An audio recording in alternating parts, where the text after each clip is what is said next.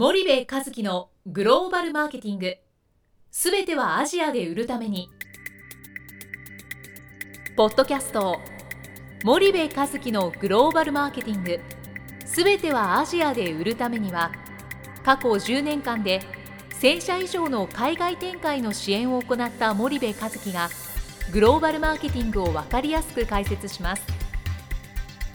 グローバルマーケティングとは世界のニーズに応えて利益を上げること。アジアで売るためにはものづくりプラスグローバルマーケティングを武器とした戦略を持たなければなりません。日本には素晴らしい企業が多く存在します。その企業とともにアジア市場を目指したい。再びジャパンアズナンバーワンと呼ばれる時代を作りたい森部一樹はそんな思いを持ちながらこの番組を皆様にお届けいたします。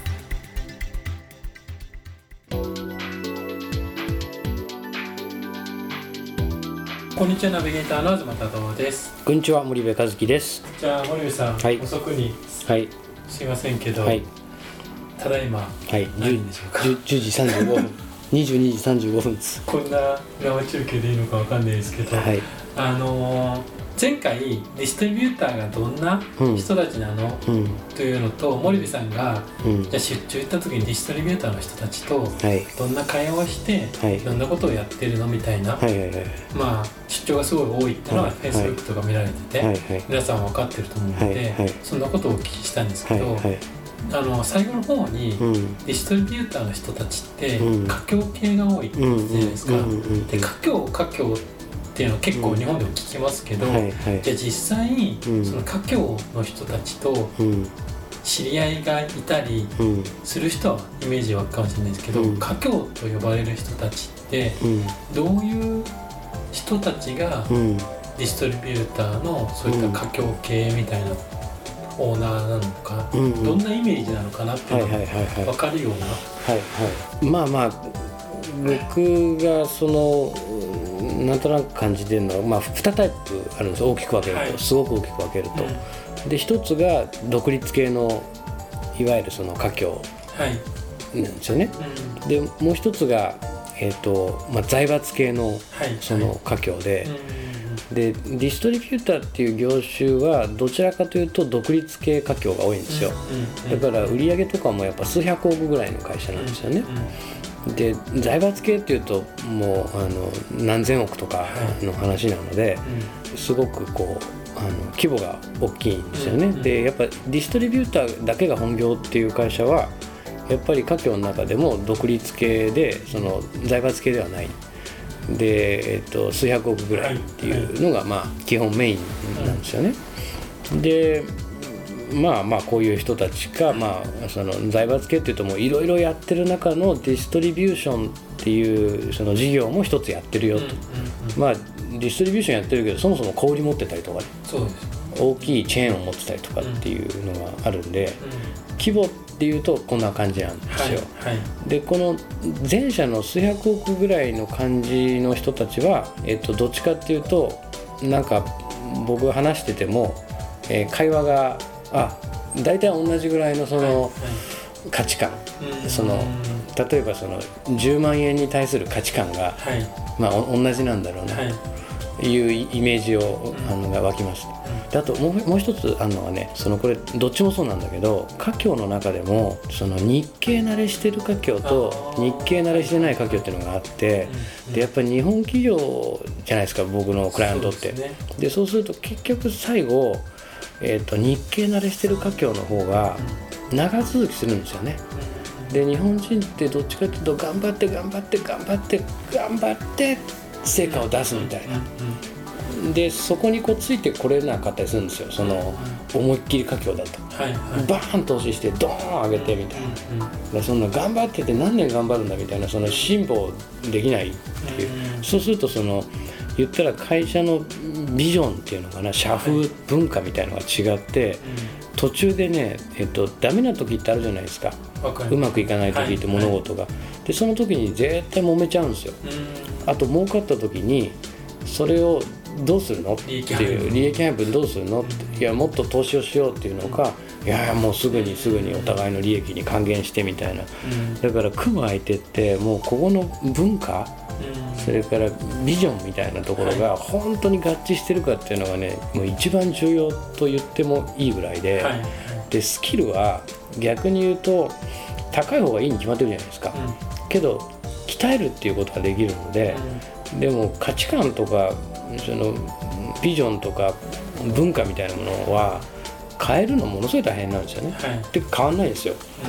だからまあそこはすごくそのディストリビューターと最後こことやるって決める時はすごい重要になってくるんですけどね、でまあまあその話は置いといて。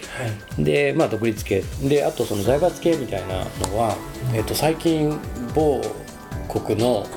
そのまあディストリビューターとはもうもはや呼べないんですけどディストリビューションの機能を持ってるんですよ、はい。でそこの会社の社長お兄さん。はい。で、まあ、取締役に弟がいて、で、えっと、その方たちと、まあ、お会いしてきていろいろ接接待を受けてきたんですけどもね、その人たちはやっぱりその、えっと、10万円に対する価値観が、あのけ桁がやっぱりちょっと違うなと、僕にね。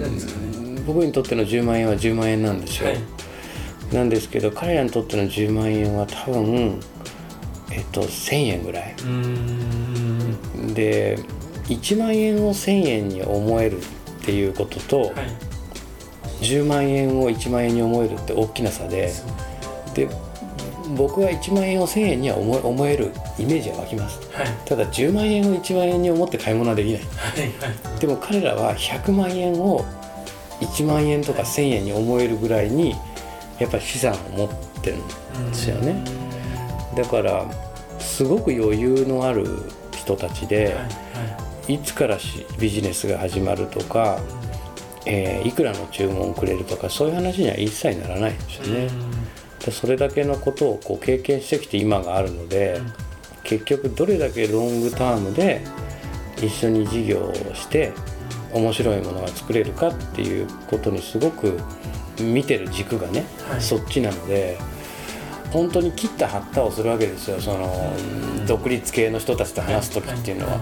はいけどこういう財閥系の人たちと話す時っていうのは切った張ったの話というよりかはお互いがやっぱりお互いのポテンシャルをはいそのセンサーし合うというか感じ合う。うん。でその中であ気が合うな、うん。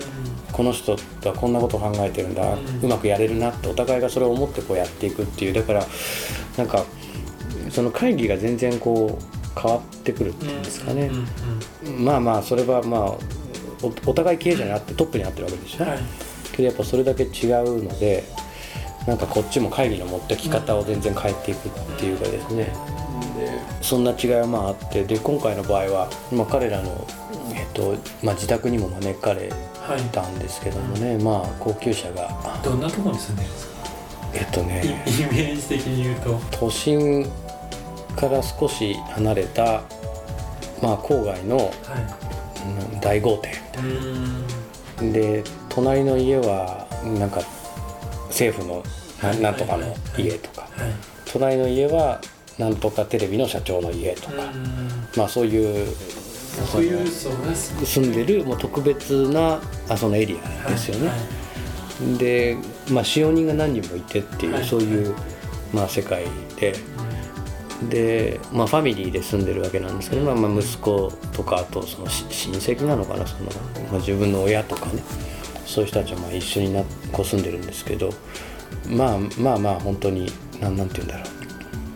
お金持ちっていう、うん、そういう世界で、えっと、お庭にヘリポートがありましてね。すごいですね、で近郊の国にはそこから、はいえっとヘリでえプライベート自分の空港まで行って空港からプライベートジェット飛ぶっつって言ってましたけどもね、あと同国内の離れたところはヘリコプターで移動するっていう、言ってましたけどあのそういう人は1台でそこまで来てる、えっとですね僕が、えー会った人は2代目で、まあお父さんの話をね聞かせてもらって、い、かにしてその地位を築いてきたのかはいっていう、はでそれをやっぱり長男が継いでいうん弟がそれを支えていく、はい。で三男がまたそれを支えるという、そういうまああのファミリービジネス。ファミリービジネスですよね。だからあの完全にそうですねファミファミリ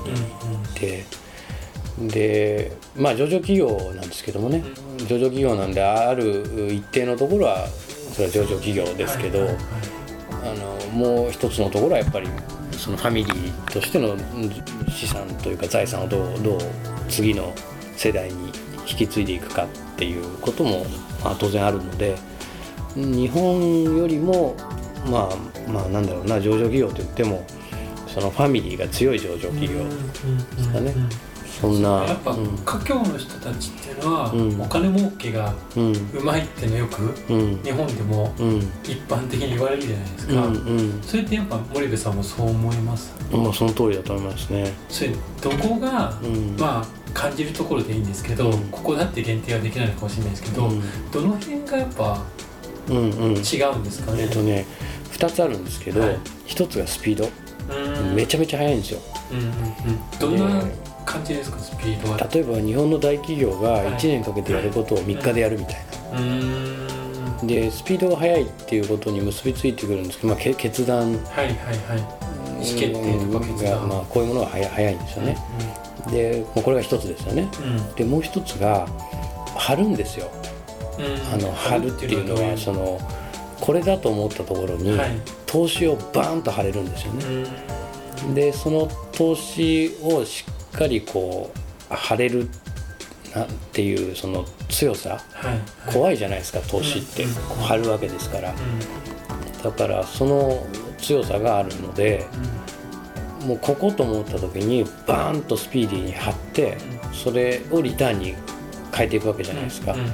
でそれがやっぱりあのうまいですよね。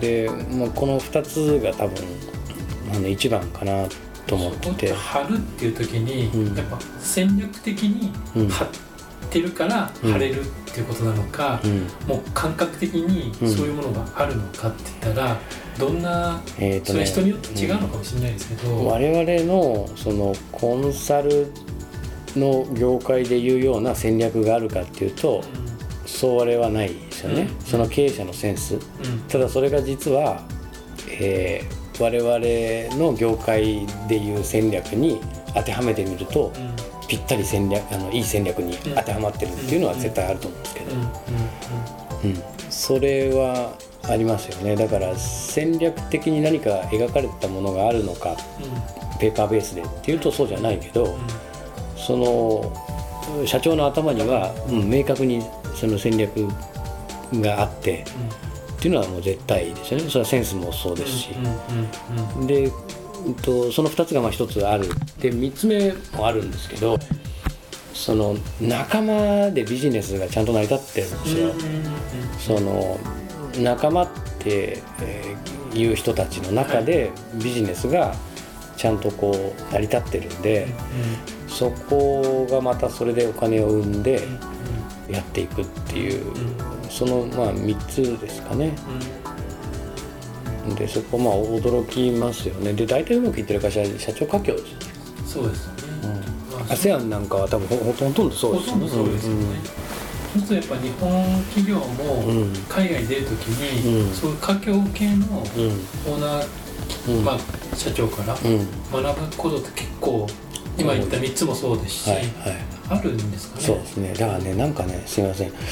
えっ、と日本で言うと僕もお会いしたことはないですけどその孫さんとかね、はい。孫正義さんとか、はい。えーユニクロの柳井社長とか、はい。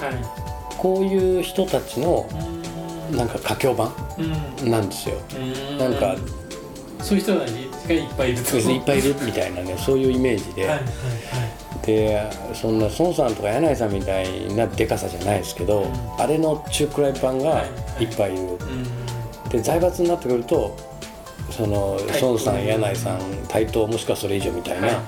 そういうイメージなんですよはいね、うん。だからなんて言うんでしょう。それでも面白いですね、うん、なのでその安易に行くとやけどしますよって言ってるのはそういうことでそれはそうですね。なるほど。じゃあちょっと今日はあの、はい。お時間が来たので、はい。はい。ここまでにして、はい。また次回よはい。ろしくお願いします。はいお願いします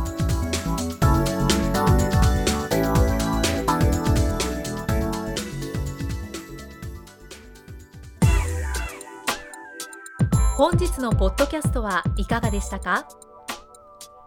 番組では森部和樹への質問をお待ちしております。ご質問は podcast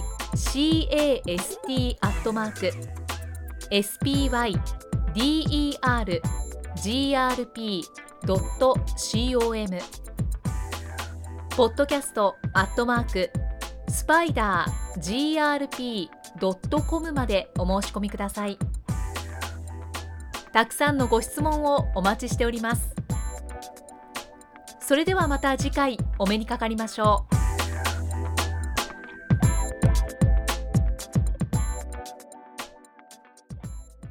森部和樹のグローバルマーケティング。この番組はスパイダーグループの提供によりお送りしました。